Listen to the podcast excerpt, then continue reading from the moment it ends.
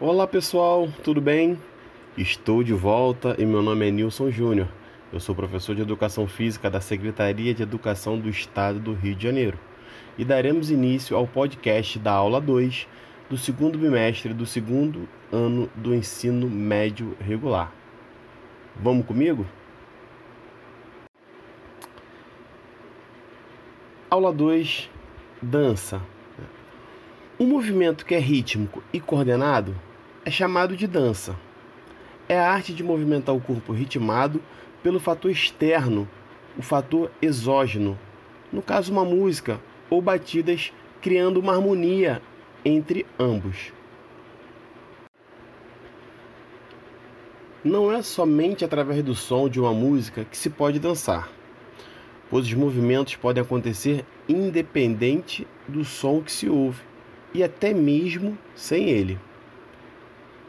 Historicamente, a dança surgiu na pré-história, quando homens e mulheres batiam os pés e mãos no chão, criando um ritmo, ou, como muitos chamam, de compasso com o desenvolvimento desta técnica e melhorando a percepção dos sons, perceberam que podiam elaborar novos ritmos e também perceberam que podiam sincronizá-las com os movimentos do corpo.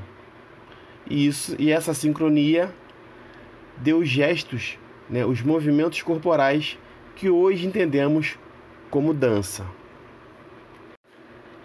A história da dança retrata que no seu surgimento pode ter se dado ainda na pré-história, né? quando os homens apenas batiam os pés no chão. E aos poucos foram dando mais intensidade aos sons, descobrindo que poderiam fazer outros e novos ritmos, combinando com os passos e com as mãos, através das palmas.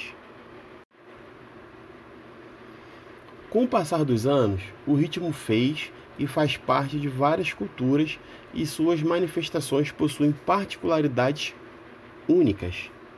Por exemplo, os vikings usavam tambores para anunciarem sua chegada no campo de batalha e para dar coragem e ritmo de lutas para os seus guerreiros.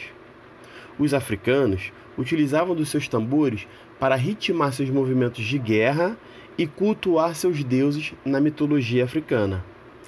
Enfim, galera, o ritmo e a música colaboraram e colaboram para otimizar o movimento do corpo, ou seja, o movimento corporal, trazendo muita riqueza e diversidade de movimentos.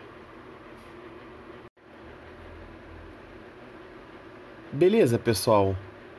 Peço que assistam o vídeo no link presente na sua orientação de estudos e tenham uma melhor compreensão do que trabalhamos hoje nesse áudio nesse podcast. Lembre-se também de fazer os exercícios propostos e apresentá-los ao seu professor. Tente também praticar um pouco de dança na sua casa. Faz um bem danado. Aguardo vocês no, na próxima aula, que é a terceira aula do nosso podcast. E eu vou te encerrando por aqui, ok? Um forte abraço, fique com Deus e até a próxima aula. Tchau, tchau.